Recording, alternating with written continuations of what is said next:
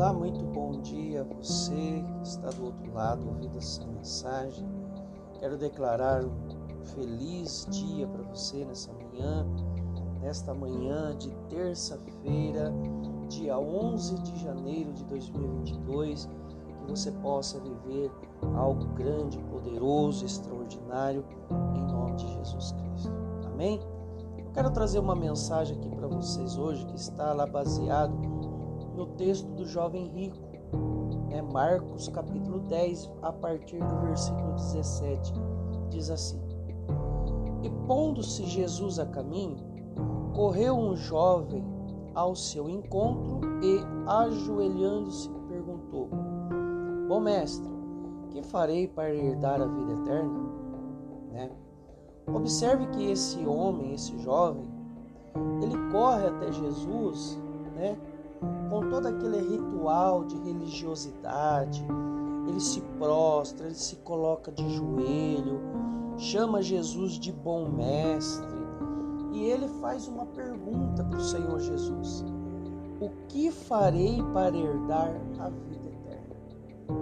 Observe que muitas pessoas até vão até Jesus, mas vão com religiosidade, com hábitos, costumes religiosos, né? E se prostrando diante de Jesus, ele fez uma pergunta: O que eu preciso fazer para herdar a vida eterna? No 18, respondeu-lhe Jesus: Por que me chamas bom? Muitas pessoas falam: Deus é bom, mas nem sequer conhece Deus Muitas pessoas questionam: Deus é bom, Jesus é bom, Jesus é amor, mas não tem uma vida, um relacionamento com Ele. Então, como falar de Deus, se Deus é bom, se a pessoa não conhece esse Deus? Você vai observar nesse texto, se você ler com atenção, que este homem ele vivia de aparência religiosa. Esse jovem queria mostrar algo que ele não era. Este homem se ele soubesse o que era Deus, se ele tivesse um relacionamento com Deus, ele não faria essa pergunta. Porque aquele que quer ter a vida eterna, basta crer no Senhor. Né? Respondeu Jesus: Por que me chamas bom? Né? Jesus fez uma pergunta ele: Por quê? Você está me chamando de bom, mas eu não te conheço, você não me conhece. Se você me conhecesse, você saberia precisaria estar é, me elogiando com, com palavras bonitas, né? Ninguém é bom senão um que é Deus, ou seja, esse jovem religioso queria ganhar Jesus com as palavras. Você sabe aquelas pessoas que chegam com aquela voz mansa? Se você não der paz do Senhor para ela, ela se sente ofendida. Ai, a pessoa é crente, mas não dá paz do Senhor e aquela religiosidade, mas de espiritual não tem nada. Ninguém é bom senão um que é Deus. O próprio Jesus disse, ou seja, você está me chamando de bom, você está querendo a vida eterna, sendo que você nem sabe quem é bom. Bom é Deus. No 19, aí Jesus pergunta para ele: Sabes os mandamentos? Não matarás, não adulterarás, não, fará, não furtarás, não dirás falsos testemunho, não defraudará ninguém, honra teu pai e tua mãe. Jesus disse isso para ele. Você conhece os mandamentos? O jovem não respondeu, precisou Jesus falar para ele. No 20, então ele respondeu: Mestre, tudo isso tenho observado desde a minha juventude. Aqui tem um ponto interessante desde a mocidade eu tenho observado. Preste atenção nesse, nesse texto. Ó. Mestre, tudo isso que o senhor falou aí, eu tenho observado desde a minha juventude. Observar as leis, observar os mandamentos, não significa que ele guardava e cumpria. Muitas pessoas religiosamente, elas conhecem, elas sabem o que é certo, elas sabem o que é errado, elas observam, elas conhecem, mas elas não praticam, né? Agora Jesus e Jesus olhando para ele, amou e disse: Só uma coisa te falta, então vende tudo o que tens, dá aos pobres e terás um tesouro no céu. Jesus não falou para aquele jovem vender tudo que ele tinha e dar aos pobres para ele ficar miserável. Jesus estava dando para ele a oportunidade dele colocar em prática aquilo que ele queria. Muitas pessoas elas querem viver o melhor, muitas pessoas elas querem o reino do céu, muitas pessoas elas querem herdar a vida eterna, mas elas não provam com as obras. Vai, vende tudo o que você tem, dá aos pobres e terá um tesouro no céu. Olha que ponto importante. Jesus disse para ele assim, em outras palavras, simplificando: Vende, dá, pega toda a sua riqueza e dá aos pobres. E vem que eu vou te dar um tesouro no céu.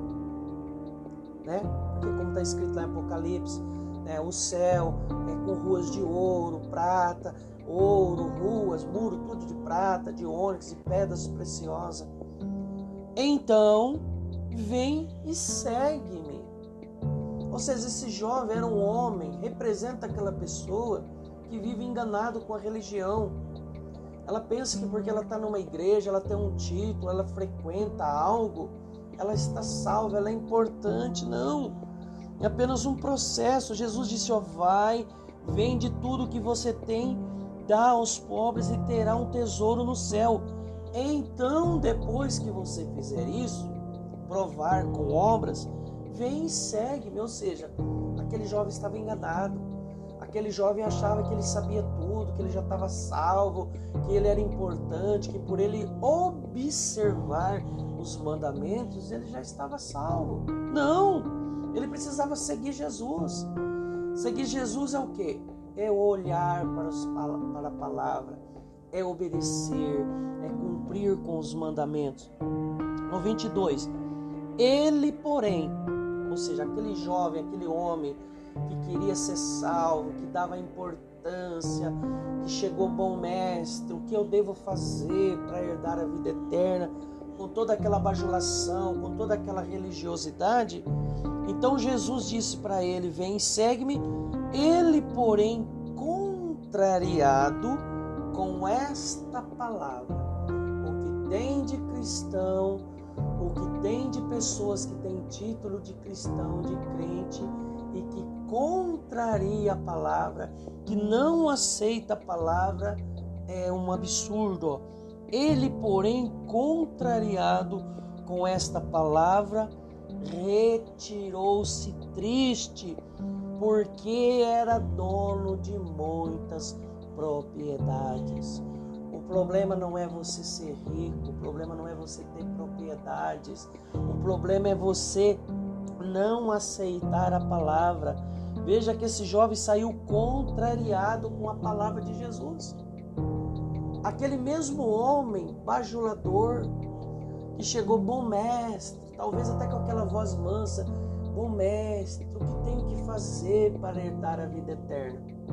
A pergunta dele foi boa. O desejo dele era ótimo, excelente. Desejava herdar o reino dos céus. Mas quando Jesus expôs a condição para ele, ele viu que ele não era tão, tão desejoso, ou seja, ele desejava o reino do céu, mas não queria fazer o que era preciso. Quantas pessoas hoje se encontram nessa situação, né? desejam a salvação, mas não faz o que é para fazer, não deixa o pecado, não deixa o engano, não deixa a mentira, não deixa o erro, né? Quantas pessoas trocam? Esse jovem trocou o tesouro que Jesus tinha para ele. Ele trocou um tesouro por causa das fazendas, das propriedades que ele tinha. Esse jovem não quis seguir Jesus por causa da riqueza, por causa do dinheiro, ou seja, aquele bajulador que se achava importante, chamando Jesus de bom mestre, não aceitou o Senhor, não aceitou mudar uma única coisa. Somente observar os mandamentos não te coloca no céu. Ele, porém, contrariado com esta palavra, retirou-se triste. Quantas pessoas participam de um culto, vêm para a igreja buscar a Deus para mudar a vida, a palavra vai de encontro com ela, ao invés dela falar, não, eu estou errado, eu preciso mudar, elas ficam contrariada, triste, talvez até ofendida com a palavra e faz com esse jovem. Vai embora triste, retirou-se triste porque as riquezas dele era bastante. Eu posso pegar esse versículo aqui e unir com aquele versículo que o Senhor diz: Amarás o Senhor teu Deus de toda a tua força, de todo o teu coração e ao próximo como a ti mesmo. Aquele homem, aquele jovem, aquele homem chegou com uma aparência de quem amava Deus, mas quando Deus tocou no ponto, na, na ferida dele, ou seja, vamos ver se você é tão bom assim mesmo. Vamos ver se você é capaz de vender tudo que você tem e dar aos pobres. Ou seja, você está buscando o reino de Deus, mas você não está amando o próximo? Como pode você querer entrar no reino dos céus sabendo que você não quer dividir o que você tem com os pobres? E Jesus diz, né? E este mandamento, semelhante ao primeiro, amarás o teu próximo como a ti mesmo. Então pense nessa mensagem, reflita, leia, pegue a sua Bíblia. Eu estou lendo aqui na, na versão Almeida, revista e, e, e atualizada, mas tem outras versões, você pode usar.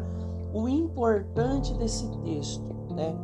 Ele foi até Jesus, se prostrou de joelho, bajulou Jesus, ele desejava herdar o reino dos céus quando Jesus deu orientação, deu o caminho, ele ficou, contrariou, ele contrariou a palavra de Jesus e foi embora triste, porque na verdade o Deus dele era o dinheiro. E assim existem muitas pessoas hoje que não estão entrando e não entrarão no reino dos céus, porque o amor deles é mundo, é o dinheiro, é a propriedade, é aquilo que eles podem palpar. Outra coisa, não confunda. Jesus não queria que esse homem ficasse pobre e miserável, porque Jesus falou: vende tudo que você tem e terás um tesouro no céu.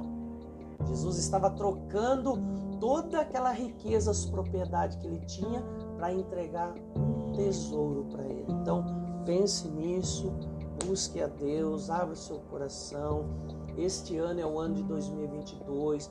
É momento de você tomar uma decisão e entrar neste precioso tesouro que é o reino dos céus, que é a salvação da sua vida. E ninguém vai ao Pai senão ao Filho, e não existe salvação se não for através de Jesus. Eu te agradeço, muito obrigado. Reflita nessa mensagem tenha sua vida transformada em nome do Senhor Jesus. Obrigado. Deus abençoe a todos, em nome de Jesus.